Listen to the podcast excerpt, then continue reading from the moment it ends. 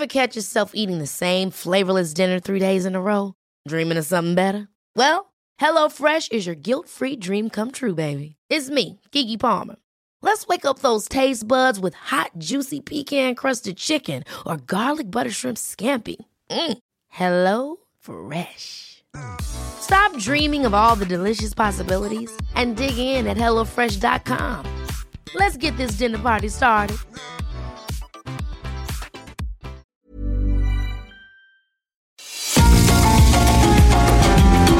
GastroLab es un lugar donde cabemos todos. Aquí encontramos historia, recetas, producto, materia prima, vinos y un sinfín de cosas que a todos interesa. Ya que con cocina y vino se aprende en el camino. Déjate llevar por el chef Israel Arechiga a un mundo delicioso que da como resultado GastroLab.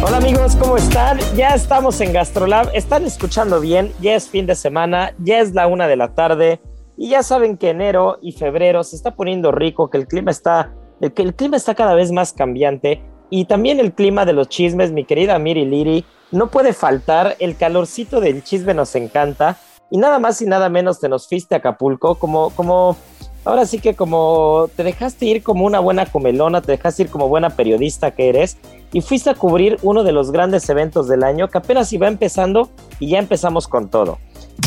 Las 8 de GastroLab. Es momento de dar un repaso por nuestras páginas.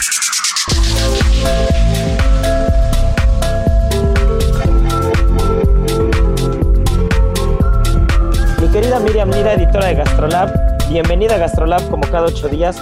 Cuéntanos qué fue lo que encontraste en Acapulco, a ver qué fuiste a hacer allá. Hola, ¿qué tal? ¿Cómo están a todos nuestros amigos de GastroLab? Pues sí, fue una semana súper movidita. Fíjense que sí estamos empezando el año con puras buenas noticias, ahora sí. Y una de ellas es justamente este evento del que estás hablando, que se llevó a cabo en Acapulco, Guerrero, en ese puerto hermosísimo que todos adoramos y amamos. Y bueno, pues fue para ir a presentar los 250 mejores restaurantes de México esta guía que presenta culinaria mexicana y la Rus Cocina, que bueno, es todo un agasajo porque se dan a la tarea de durante todo un año ir a buscar alrededor de toda la República Mexicana a los mejores. Y eso es lindísimo porque no se centran, ya sabes, solamente en la ciudad, sino que realmente hay un trabajo muy arduo que hacen con un equipo de votantes que durante todo el año se están yendo a diversos estados a ver pues qué restaurantito está dando por ahí sus, sus brillos y sus destellos de gloria. Creo que le acabas de dar al clavo porque sabemos que en México, tanto en la ciudad como en el país, hay varias listas, eh, cada vez hay más personas que se dedican a dar sus comentarios, sus críticas, sus reseñas sobre muchos lugares, muchos restaurantes, pero qué importante es que se tenga eh, al interior de la República, que se tengan a todas las ciudades, a todos los pueblos, a todos los estados presentes, porque si no, si no empezamos a ser país y en lugar de, ubicarnos únicamente como una ciudad o una urbe, con los restaurantes que hay en ella, y empezamos a tener en cuenta todos los pequeños lugares que a veces es donde mejor se come, eh, vamos a empezar a dejarlos un poquito de lado y no es la idea. Eh, siempre hemos dicho que, en México hay que hacer país y el país empieza desde eso, ¿no? Desde tener en cuenta que, que, somos una infinidad de estados y que cada uno de los lugares con su tipo de cocina tan particular tiene mucho que ofrecernos, ¿no? Exactamente. Y pues bueno, es la octava edición de esta guía, la lidera Claudio Poblete, quien es el director de culinaria mexicana. Y pues bueno, parte bien importante de, ella es que todos estos 250 restaurantes no crean que es como, ya saben, la típica lista que eh, el número uno, el, eh, el dos, el top tres, ¿no? O el top diez. No, sino que todos tienen el mismo valor y cuando van dando como los nombramientos siempre se hace de manera alfabética para que ningún restaurante pueda decir, oye, pero ¿por qué pusieron primero a este y no a mí y tal? No, ahí, ahí yo sí tengo que quejarme, mi querida Miri, porque hay algunos muy buenos que empiezan con Z y se Ya van hasta el final, no me digan eso. Ya sé que, por cierto, felicidades a todo el equipo de Ceru, que estamos de super manteles largos, porque por segunda ocasión consecutiva ya son parte de esta lista. Entonces, estamos muy, muy contentos. Isra, felicidades a ti y a todo tu equipo, porque no es tarea fácil, ¿eh? Es una lucha de todos los días. Muchas gracias, mi querida Miri. Siempre hemos dicho que el equipo es la base y el fundamento de todo.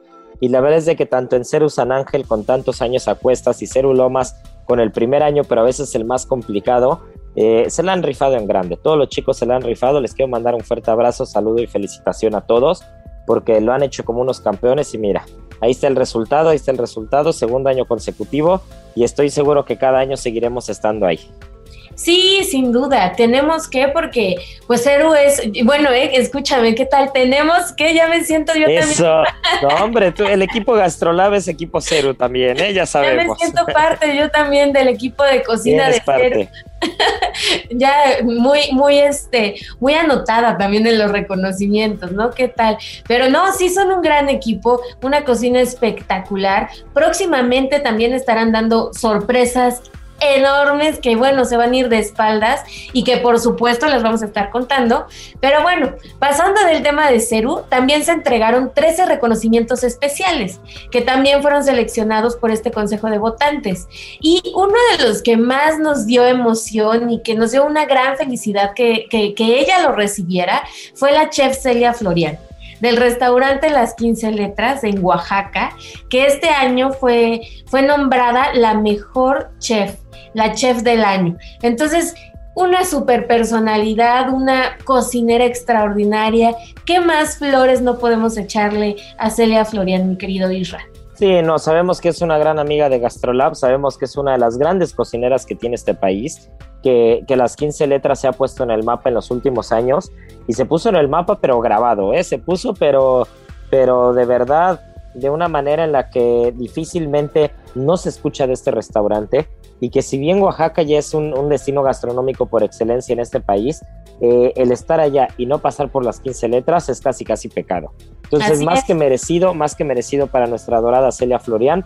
Muchas, muchas felicidades y, y se lo merece. Lo tiene más que merecido. Pero a ver, ¿cuáles son los otros reconocimientos? Échate el chisme completo. Pues ahí te va, el restaurante del año, chan, chan, chan, chan, pues fue para Galanga Thai House, ubicado en la colonia Roma. ¿A ti te gusta Galanga? Me este, encanta, me encanta, me encanta, me encanta. El Tom Kakaida y es espectacular.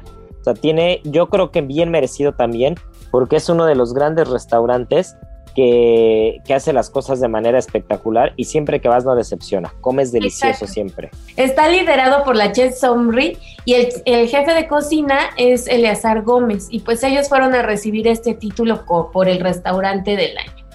Entonces, ¿qué otro premio relevante? La chef revelación fue para Criso Ruelas de Chocol Antojería en Guadalajara, Jalisco, que también es una cosa espectacular. Durante un tiempo Criso estuvo escribiendo en las páginas de Gastrolab, Así, Así, es. es. que también un gran abrazo para ella porque es una grande de esta gastronomía y con menos de 30 años o con 30 años Sí, apenas sí, la Yo está armando en grande.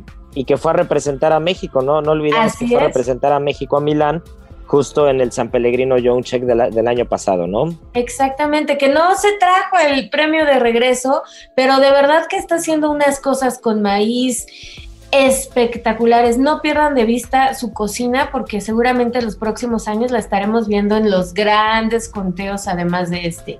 Y que te cuento que mi compa Chava, que también ya ha estado en las, en las páginas de Gastrolab, fue pues la revelación de la apertura del año. Y es que sí, ¿qué podemos decir de este restaurante del chef Salvador Orozco? Que bueno, volvió loca a toda la Ciudad de México, también está en la colonia Roma, pero esa señora Torres de medio kilo de mariscos volvió loco a más de uno. Sí, la verdad es que también más que bien merecido. Eh, siempre hemos hablado de mi compa Chava, tanto que mucha gente nos decía, oye, ¿cuánto les paga, no? Pero no, nos encantan los mariscos, nos encantan los conceptos frescos, nos, nos encanta el producto, la materia prima. Difícilmente se encuentra materia prima en la ciudad tan fresca, pero tan, tan, tan fresca. Que, que, parece que te lo estás comiendo en la costa, ¿no? Que te lo estás comiendo en una de esas costas de Sinaloa, de Sonora, de Baja California, que realmente el producto que viene de esa zona parece que lo acaban de sacar del mar. Y eso, y eso se tiene que aplaudir, se tiene que agradecer y se tiene que premiar, ¿no? Y creo que es un premio más que merecido. Sí, si tienen oportunidad de ir, vayan, se la van a pasar súper, súper bien. Y bueno, ¿qué más? Gracias a su labor de casi 50 años al frente del restaurante Les Moustaches, también en la Ciudad de México, don Luis Galvez se llevó el título del homenaje a la trayectoria de un restaurantero. Y este título es bien bonito porque hace referencia no solo a los que están ahora llegando con todo, sino a los que se han mantenido. Y se han mantenido con la frente en alto no uno, ni dos, ni tres años, décadas. Entonces también súper merecido. Sí, más que merecido. También vi por ahí, por ejemplo, que, que a la maestra y chef Guadalupe León también la premiaron, ¿no? La, vi, que la premiaron, que recibió un premio por el mérito a la educación, pero creo que esa fue la medalla de Ricardo Muñoz Zurita, que también se dio en, el marco de este evento, ¿no? Así es. Esas medallas que dio el, chef Ricardo Muñoz se dieron en el marco de la sexta edición de eh, oficios culinarios, de esta serie de, pues, de conferencias que hace Culinaria Mexicana este, para enaltecer la gastronomía, para educar también al sector y para que todos estén como en la misma sintonía. Y justo lo que dices, ¿no? Lo ganó por el mérito a la educación gastronómica. También lo recibieron algunas otras personas, por ejemplo, José N. Iturriaga de la Fuente por el mérito a la producción editorial. Y también lo recibió Mauricio Ávila Cerratos por el mérito a la investigación gastronómica, que también hace mucha falta en todo el sector. Sí, pues la verdad es de que, mis respetos, las felicitaciones para todos. Y qué importante es que, esos sectores también se estén cubriendo, ¿no? Que no únicamente sean los restaurantes, los cocineros, el servicio, los sommeliers, sino que también se esté reconociendo a quien está en la investigación gastronómica, a quien está en la editorial, a quien está en la enseñanza, porque de verdad eh, es, es, es incansable ese trabajo, es infinito. Nunca se acaba la, labor de la educación, nunca se acaba la investigación, nunca se acaba la edición de libros y cosas nuevas. Y qué importante es que la medalla Ricardo Muñoz ahorita cubra eso, ¿no? Y los oficios culinarios me encanta. A ver, ¿qué, qué son los oficios culinarios para quien nos está oyendo? Pues lo que te decía, son una serie de conferencias. Este año estuvieron enmarcadas hablando sobre agroturismo, sobre eh, turismo redes sociales. redes sociales, la importancia de generar buenos contenidos y no solamente, pues ya sabes, la generación de los clics y los likes, sino que tengan un trasfondo y se sepa comunicar. Este, la sostenibilidad. La sostenibilidad Tanto como, de los pesca, como de los restaurantes en general.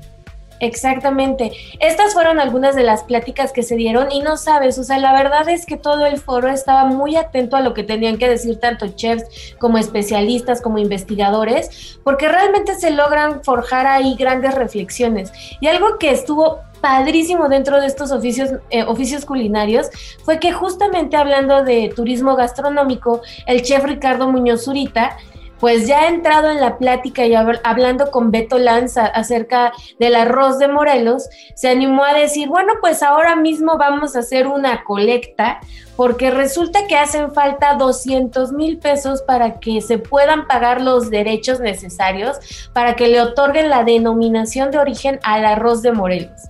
Y entonces, literal, organizó en, plenos, en plenas conferencias ya después en la cena siguió esta colecta para ganar este y obtener más bien 200 mil pesos. Y sí, sí se logró la meta. Al final de la cena se anunció que este, pues ya se habían recaudado los 200 mil pesos y van a empezar con todos los papeles necesarios para que el arroz de Morelos tenga su denominación de origen. Así es que además de que son súper inspiradoras, este, además de que generan grandes conocimientos, pues también se están moviendo en la práctica, no solamente en, en, la cuestión de hablar e, e, ir a dar una conferencia. Sí, claro, ¿no? Que, que se vean, que se vean los hechos y ahí Ricardo Muñoz ahorita se pinta solo. No por nada la medalla del mérito lleva su nombre y no por nada tiene una trayectoria intachable dentro de la culinaria mexicana, ¿no? Así es. Y algo también bien bonito este año es que se reconoció a la parte dulce, que nosotros con Marianita tenemos esa parte súper cubierta, y siempre nos dice cosas espectaculares.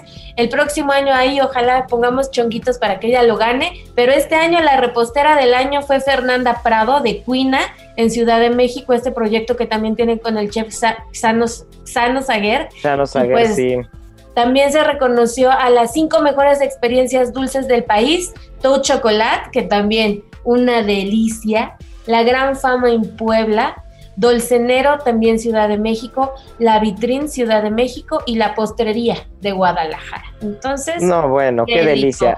Y mi, y mi, Fer Prado se lo merece, se lo merece porque es una, es una repostera de, de once, una cocinera de once y junto a Chano Saguer ahí en Cuina que, que están haciendo unas cosas espectaculares de verdad lo tiene más, lo tiene más que ganar. Heraldo Radio.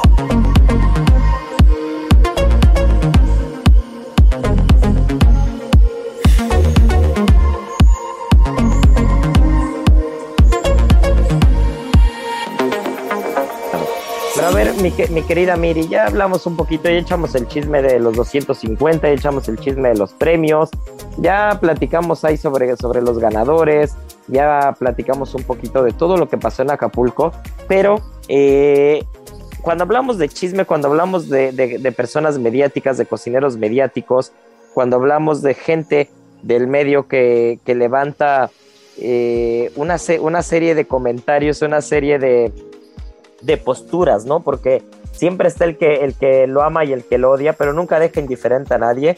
En las páginas de Gastrolab salió el Che Herrera, ¿sí o no? Así es, fíjate que estamos muy contentos con esta entrevista que hizo Marichuy Garduño, porque qué bárbaro, el, el chef Adrián Herrera tiene muchísimo que contar, más allá de todo esto que dices de la polémica, de los reality shows, de Masterchef porque es un cuate que, que no solamente se ha dedicado al mundo de la cocina, algo que nos llamaba muchísimo la atención es que él empezó con todo este rollo de cocinar cuando tenía 31 años. Y él antes se había dedicado... Exacto, se había dedicado toda la vida a tener un taller de artes plásticas, de escultura, a escribir, a, hacer otras cosas que, que, pues ni al caso con la cocina, ¿no? Y, él muy gracioso dice, pues es que yo no tengo esta historia como todos los demás chefs, que la inspiración les llegó por la abuelita o por la mamá o que veían que en Navidad, no, dice, a mí me llegó la inspiración cuando mi esposa me obsequió un libro de recetas para hacer salsas un buen día lo tomó, se puso a, a, seguirlas y se dio cuenta que pues era su destino seguir por ese camino. Entonces sí ha tenido una educación muy autodidacta, pero se ha esforzado mucho y ha llevado a la gastronomía pues también a, a niveles pues muy, muy decentes en nuestro país. Y a ver, cuéntame, mi querida Miri, yo tuve oportunidad justo eh, cuando empezaba la pandemia en el 2019, 2020 más bien. Este, ¿cómo se pasa el tiempo, eh? Pero justo recuerdo que, hice que hice un Zoom junto con él para, para Gastrolab, desde la cuenta de Gastrolab. Y, algo que me pareció muy peculiar es sus posturas. Sus posturas son totalmente irreverentes, sus posturas son, son firmes porque aparte no lo mueves de ahí y, difícilmente se anda con medias tintas, ¿no? O, derrama el chorro de tinta completo o de plano ni siquiera pinta. Tú que, tú, tú, que lo conoces y que has estado platicando con él y todo, ¿qué crees que es lo que hace que a la gente le guste tanto o genere tantas posturas?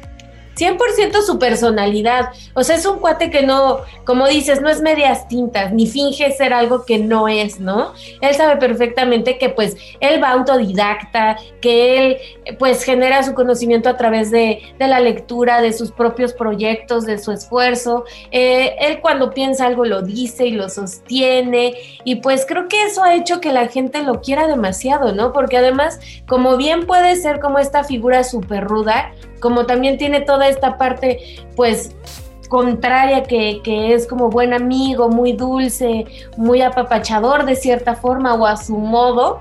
Entonces creo que eso es lo que a la gente hace que, que híjole, cómo lo adoren, ¿eh? De verdad que es una persona muy querida por, por la gente que, que, gusta de estos tipos de programa como Masterchef. ¿Y el chef Herrera tiene algún restaurante donde se puede ir a ver su cocina?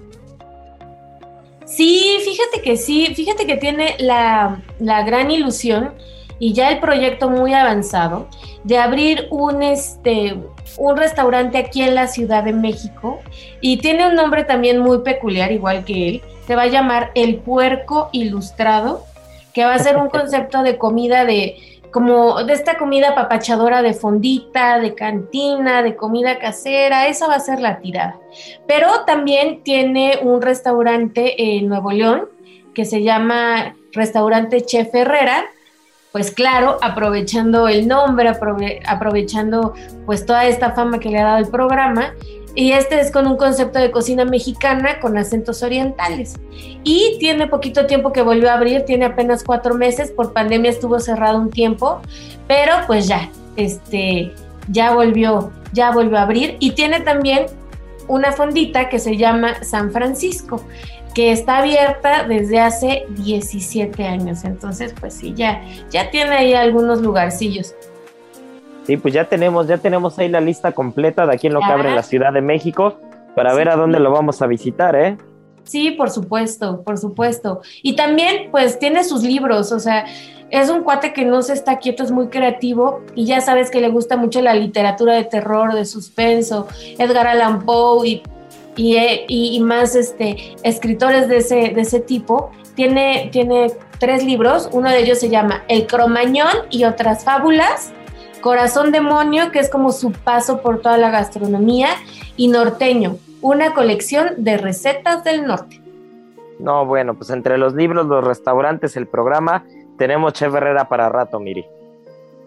Sí, definitivamente. Y pues siempre nosotros platicando, ya sabes, con diferentes personalidades, ¿no? Nos vamos de extremo a extremo, pero eso hace también muy rica la gastronomía, poder darle voz a todos y que todos puedan expresarse de la manera, pues, que más les convenga y de que más les haga sentir todo lo que tiene que dar la, cocina, ¿no? Pues eso es la gastronomía, eso es GastroLab, mi querida Miri. Muchas gracias por platicarnos del evento de Acapulco. Muchas gracias por platicarnos del Che Herrera y lo que lo trae a las páginas de GastroLab. Y bueno, pues no se nos despeguen porque apenas vamos a la mitad del programa.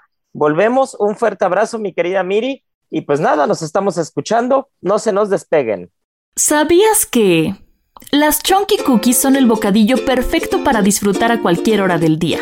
Estas, además de ser deliciosas y saludables, aportan aminoácidos esenciales que ayudan a fortalecer nuestro organismo y favorecen la buena absorción de calcio. Además, estas exquisitas galletas contienen minerales como selenio, zinc, magnesio y hierro. Aprende a preparar unas deliciosas chunky cookies en las redes sociales de GastroLab en Adicción Saludable, porque la comida rica no tiene que ser aburrida.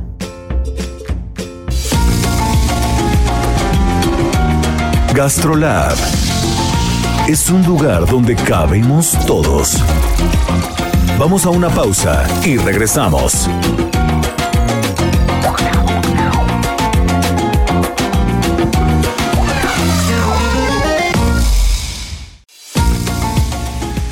GastroLab, estamos de regreso.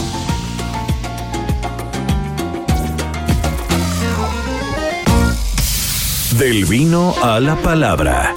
Con el sommelier Sergio Ibarra.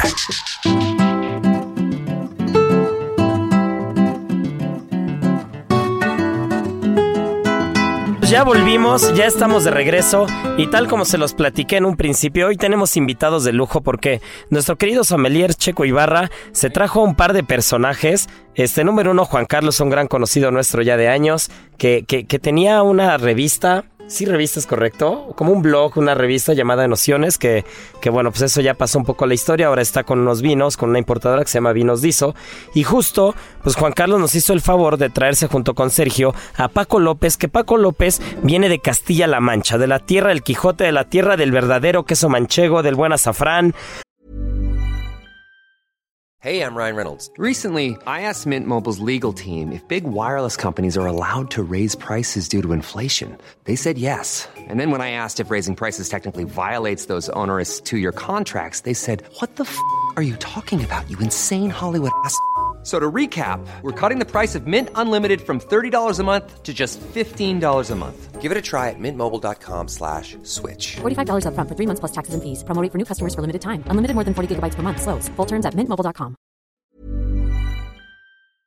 Este, pues Paco, creo que, creo que eh, más, más de lo que yo pueda platicar, pues tú nos vas a platicar un poco de tu tierra, de ese terruño y de estos vinos que traes, de este aceite de oliva, que este, que antes de presentarte y dejarte la palabra y de dejar a Sergio hablar, este, voy a soltar la primera pregunta y es si de verdad el mejor aceite de oliva del mundo está en Jaén. Este, o, o me vas a decir que está en Castilla-La Mancha. Este, tú ya. Eh, buenos días, buenas tardes. Eh, realmente está en Jaén y en Castilla-La Mancha. Compartimos la Sierra del Segura. Es una sierra que hace frontera entre Albacete y Jaén. Y es la zona donde se, donde se cultiva la mejor aceituna de toda España. y del mundo, yo creo. ¿eh? Yo sí me atrevería a decir que, que para mí, yo, yo he probado aceites de Jaén, de Córdoba en general, y, y de verdad es, es una chulada, ¿eh? Sí. Sí, es una delicia. Y hoy, pues voy a tener la fortuna aquí de probar uno, uno justo del, de- de- del otro lado, ¿no? Del lado de Castilla-La Mancha. Pero este, pues a ver, mi querido Checo. Este, pues ya que, ya que trajiste invitados y todo, a ver, cuéntanos, este, ¿qué es lo que, qué es lo que viste en estos vinos que dijiste? Tengo que traerme justo al importador, tengo que traerme a la, a la gente de la bodega.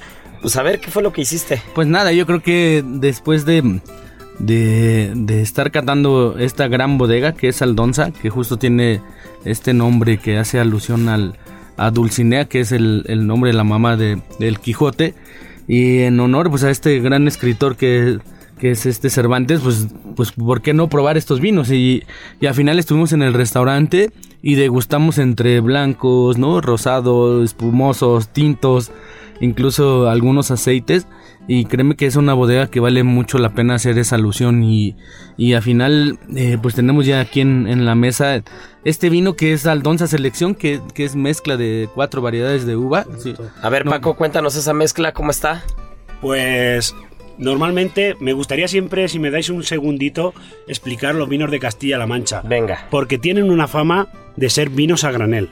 Siempre han tenido la fama de Castilla-La Mancha elaborar vinos a granel.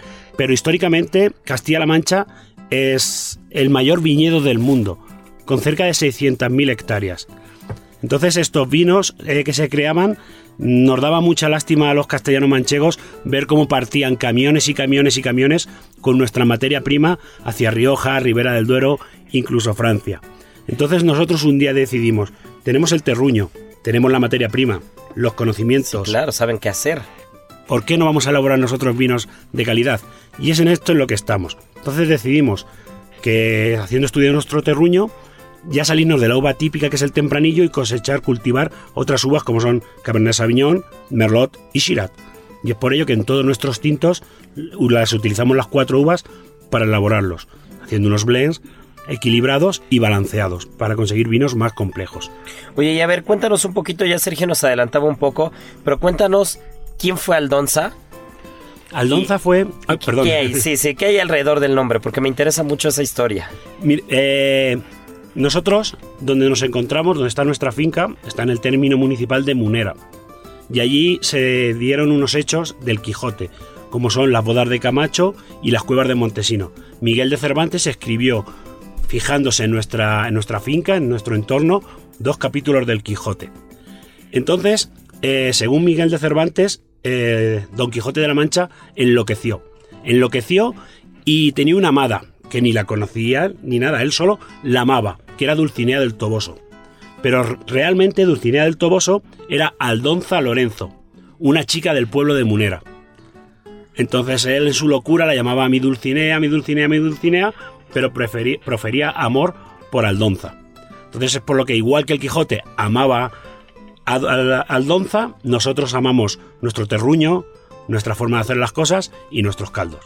Esa es la historia un poquito de, de Aldonza y, su- y su relación con el Quijote. Oye, pues qué romántica historia. Pero a ver, Juan Carlos, pues ya estamos aquí metidos. Este, te veo muy calladito, te veo muy tranquilo. Pero este, a ver, cuéntame, para quien nos está, para quien nos está escuchando y dice, ¿qué es lo que hace un importador? o, o qué es lo que busca un importador para que se traiga una bodega del otro lado del mundo, qué es lo que, qué es lo que se busca, qué es lo que se califica, qué es lo que, qué es lo que se intenta encontrar.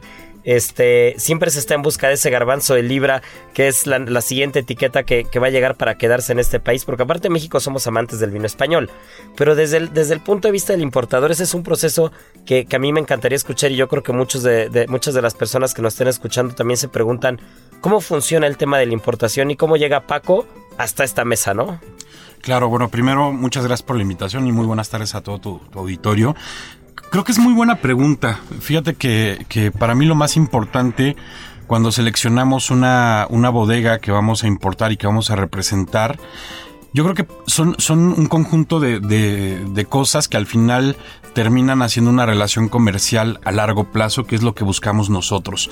Primero, que, que el producto al final nos, nos ha cuadrado, nos ha gustado, y eso, más que un tema técnico, tiene que ver también con un tema personal, es decir, eh, hoy en la mañana platicábamos con, con, con un equipo de, de restaurantes sobre vinos en general, y yo les decía que el vino es, un tema muy complejo. Hablar de vino es un asunto bastante, bastante complejo porque hablamos de productos con vida y sobre todo con personalidad propia. Para mí eso significa que cada botella de vino es un individuo aparte y para mí sería muy, muy complicado y, además sería... Eh, pues no meritorio de mi parte decir que nuestra marca es mejor que otra o que otra marca es mejor que la de nosotros. Elegimos los vinos como las personas, como los amigos, vibramos con ellos. Y entonces Paco está en esta mesa porque hemos vibrado muy bien, hemos, hemos tenido eh, una, una relación comercial muy padre, ¿no? Viene a apoyarnos en, la representación. Curiosamente elegimos una marca eh, que, como lo decía Paco, eh, viene de, de, una región que en México desafortunadamente no es tan conocida por los vinos de calidad que logran, sino por el volumen. Pero creo que realmente eh, estamos trabajando de fondo y luchando por dar a conocer esta, esta marca desconocida en México hasta, hasta hace unos meses. Hasta hace unos meses, y, pero... Y bueno, está en esta mesa porque estamos generando buena vibra y le estamos apostando una relación de largo plazo. A ver, aquí Sergio quería platicar algo. Yo creo que el, día a día y, toda la gente que conlleva a, aportar su granito de arena durante años en, este medio del vino y toda la somelería y toda la gente que está en la gastronomía, créeme que los mismos clientes han aprendido más y día con día conocen más del vino. Y entonces, ¿qué sucede con España?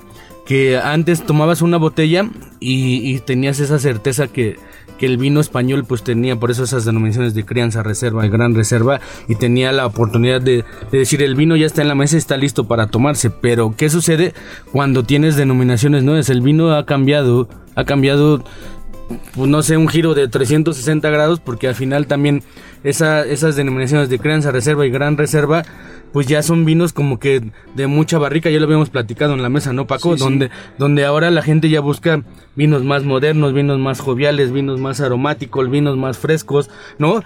Por este, este caso de La Mancha, que es un suelo español, pero con cepas de, de, otros países, y al final, y al final te dan pues eh, esa diversidad de, de, elegir, ¿no? Donde ya no era pues una denominación tan marcada, ¿no? Y ahora tienes, eh, pues, ¿por qué no tener un sol español con cepas eh, francesas? Sí, es, es a raíz de lo que estás comentando, Sergio, yo opino exactamente igual que tú. estábamos, por así decirlo, la palabra que yo nombro es corset. Estábamos encorsetados. En España en los vinos tenemos que hacer vinos reserva, vinos crianza.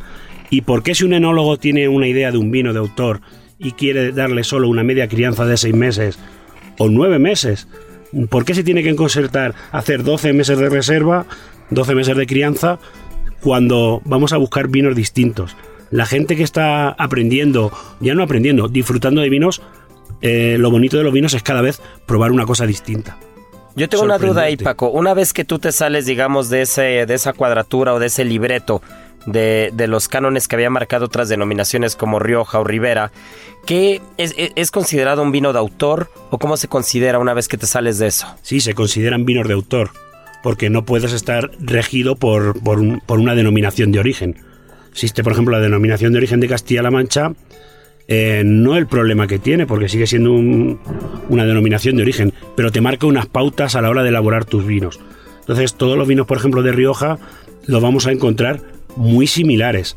Tienen que utilizar un porcentaje de uva muy parecido, tienen que dar una crianza muy parecida.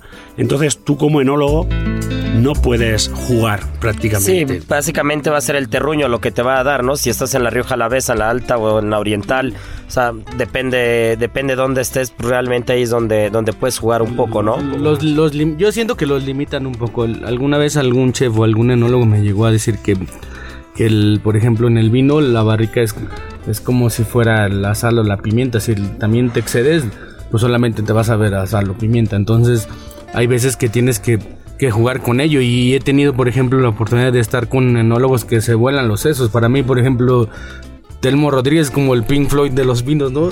El güey de repente pone las barricas francesas y tapas eslovecas, entonces te sale una locura, ¿sabes? ¿No? Tiene la oportunidad de, pues, de hacer lo que su ingenio le, le dé, ¿no? Y, y yo creo que el- estamos como en el tiempo donde, donde la gente día con día, lo repito, día con día conoce más del vino y, y se atreve a probar cosas buenas, que es lo que hay que Sí, hacer, y, ¿no? y- y nos vamos también como restauranteros o como cocineros, estamos viendo hacia otras denominaciones, ¿no? Ya, ya, ya no te puedes casar únicamente con estas dos que, que, que pues tienen mucha historia y que tienen grandes marcas de toda la vida, pero creo que ya otras denominaciones, por ejemplo, Cigales, Jumilla, el mismo Priorat, Toro, que ya también lleva años haciendo cosas muy buenas, y del lado de los blancos, pues vamos a Rías Baixas, o sea, realmente incluso yo que soy amante de los chacolís, ¿no? Entonces, tú, tú realmente puedes voltear a ver mucho, y ahí, Juan Carlos, me gustaría preguntarte este, una cosa, tú que, tú que eres un termómetro del mercado, una vez que, este, que tú vas tocando puertas, que vas hablando con sommeliers, con, con chefs, con restauranteros, ¿tú qué crees que le hace falta al mercado mexicano para tener mayor apertura y aceptación a vinos, por ejemplo, que este que es de la tierra de Castilla y La Mancha? Yo creo que dejarse guiar un poquito. A la gente de repente nos casamos con, con ciertas regiones como lo dices, pero yo creo que en la medida que evoluciona el consumo, es decir, mientras tengamos más bebedores, eh, pasa algo muy curioso. El consumidor del vino un- una vez que entra ya en este rol de consumo frecuente, eh, eh, es decir, eh, antes nos casamos cuando somos bebedores, ¿cómo llamarlo? No novatos, pero que nuestro consumo diario de igual. principiantes.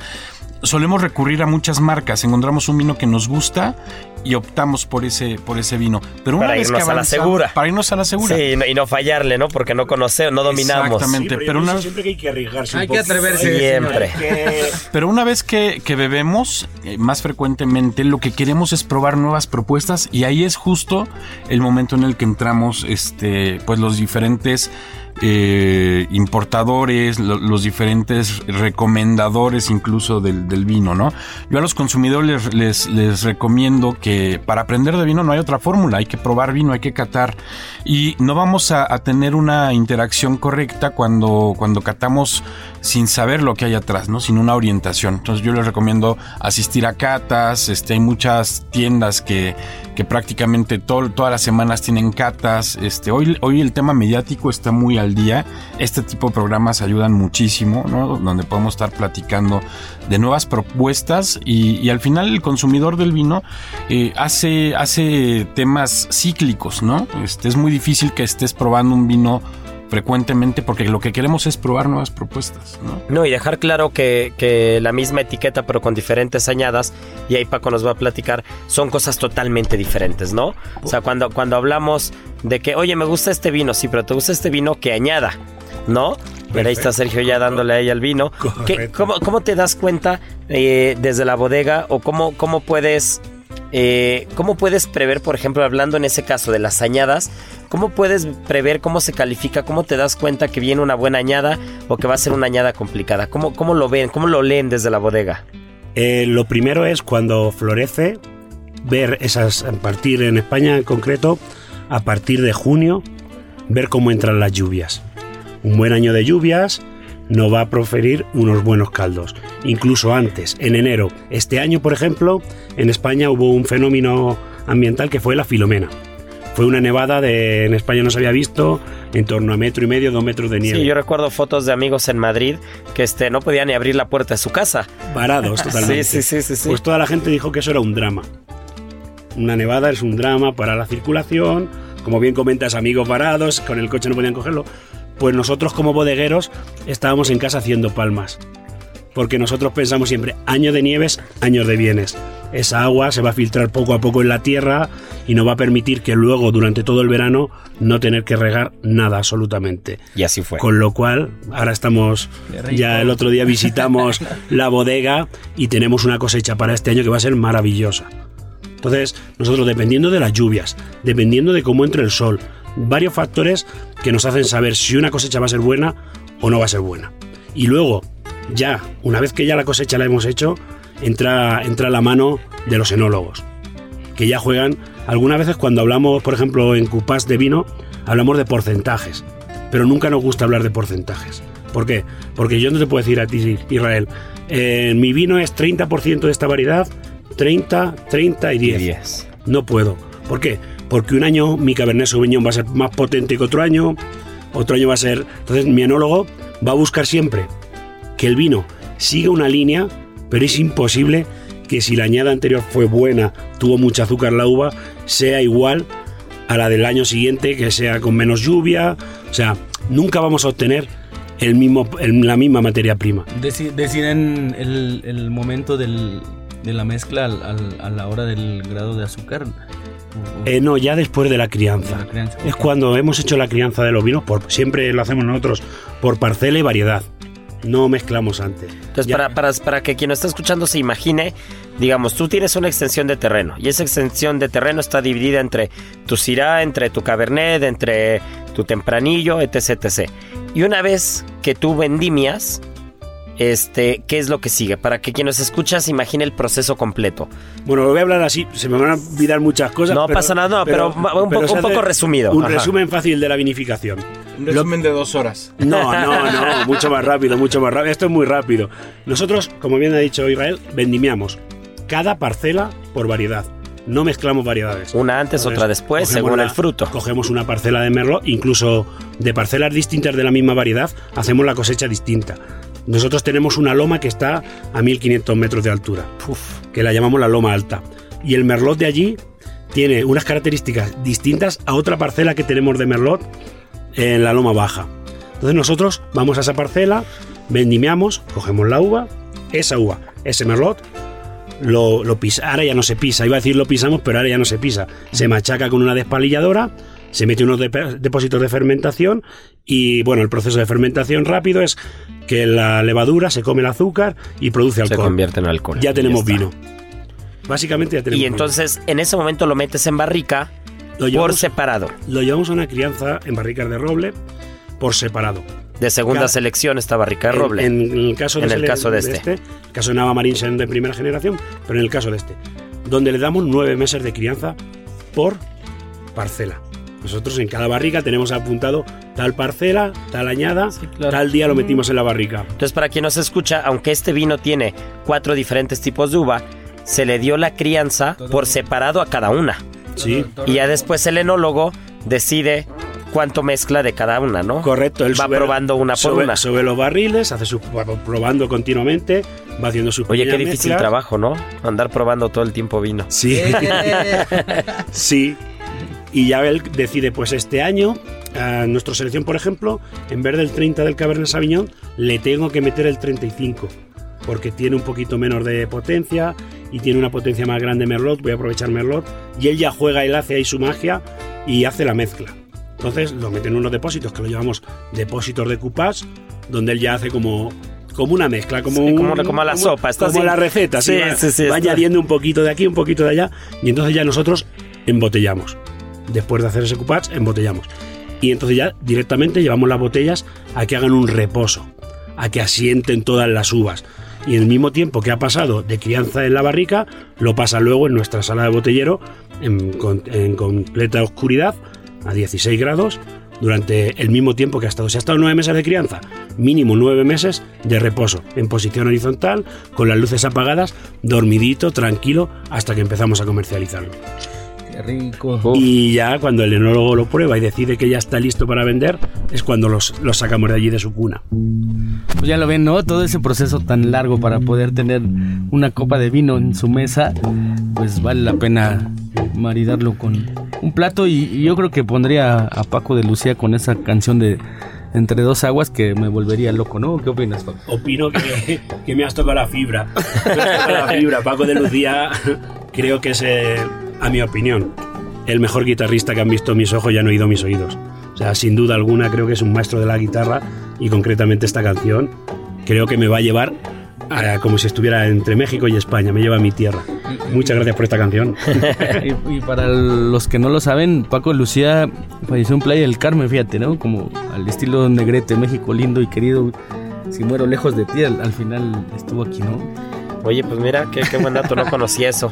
Pues vamos a escuchar esta canción y de regreso, este, pues les voy a platicar un platito, ¿no? Un platito manchego, a ver, imagínense un pisto manchego, mi querido Paco, un pisto manchego con quesito semicurado, no un añejo, porque un quesito curado ese, con un vino tinto va a ir perfecto, un poquito de miel, que también la mancha se, se, se caracteriza por tener muy buena producción de miel, ¿no? Sí, la, la- la miel de la Alcarria, muy famosa. Es, tenemos mucha, mucha miel. en- Bueno, en pues un quesito manchego curado o semicurado, este, un poquito de, de miel para el queso si va solo, si es un pisto manchego, que es el pisto manchego para den una idea es el equivalente a las calabacitas a la mexicana, el equivalente al ratatouille de Francia, Sí. o sea que es como esta mezcla de, de calabaza, de berenjena, de pimientos, ¿no? De cebolla, un poco de ajo, tomate, entonces como, como esta mezcla, como que cada país tenemos nuestra, nuestra forma de hacerlo, pero Castilla-La Mancha yo creo que un pistito manchego, queso manchego y esta canción, pues estamos ya hechos, ¿no?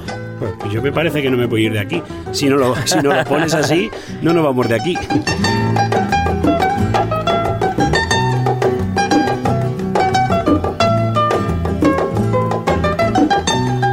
Pues ya volvimos de escuchar esta pieza de arte, mi querido Juan Carlos, Checo, Paco.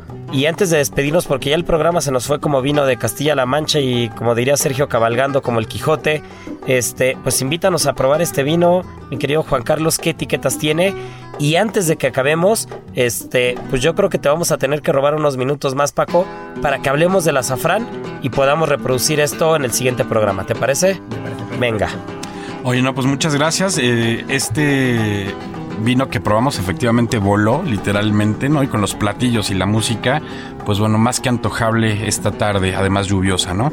Fíjate que Aldonza tiene rápidamente eh, un portafolio bastante divertido. Primero tenemos un vino blanco llamado Albó, que es eh, un Sauvignon Blanc con un poco de macabeo, muy fácil de beber, muy amigable.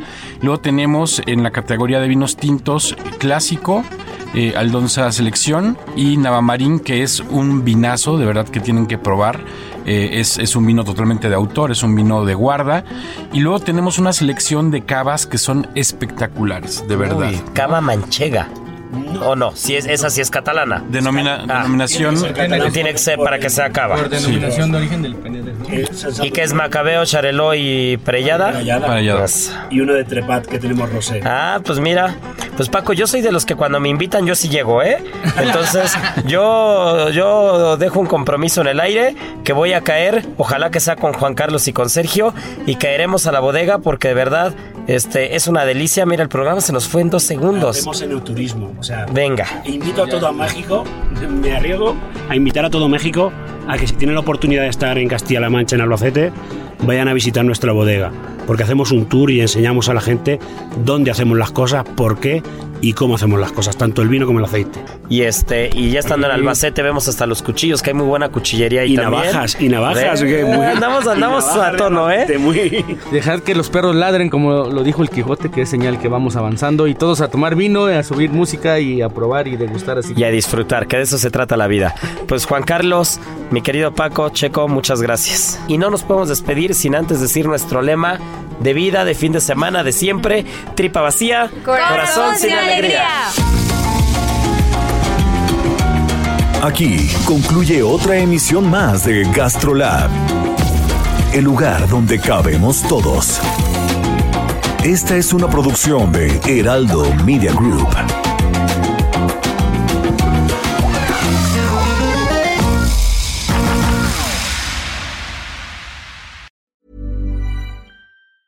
Ever catch yourself eating the same flavorless dinner three days in a row? Dreaming of something better? Well, HelloFresh is your guilt free dream come true, baby. It's me, Gigi Palmer. Let's wake up those taste buds with hot, juicy pecan crusted chicken or garlic butter shrimp scampi. Mm. Hello Fresh. Stop dreaming of all the delicious possibilities and dig in at HelloFresh.com. Let's get this dinner party started.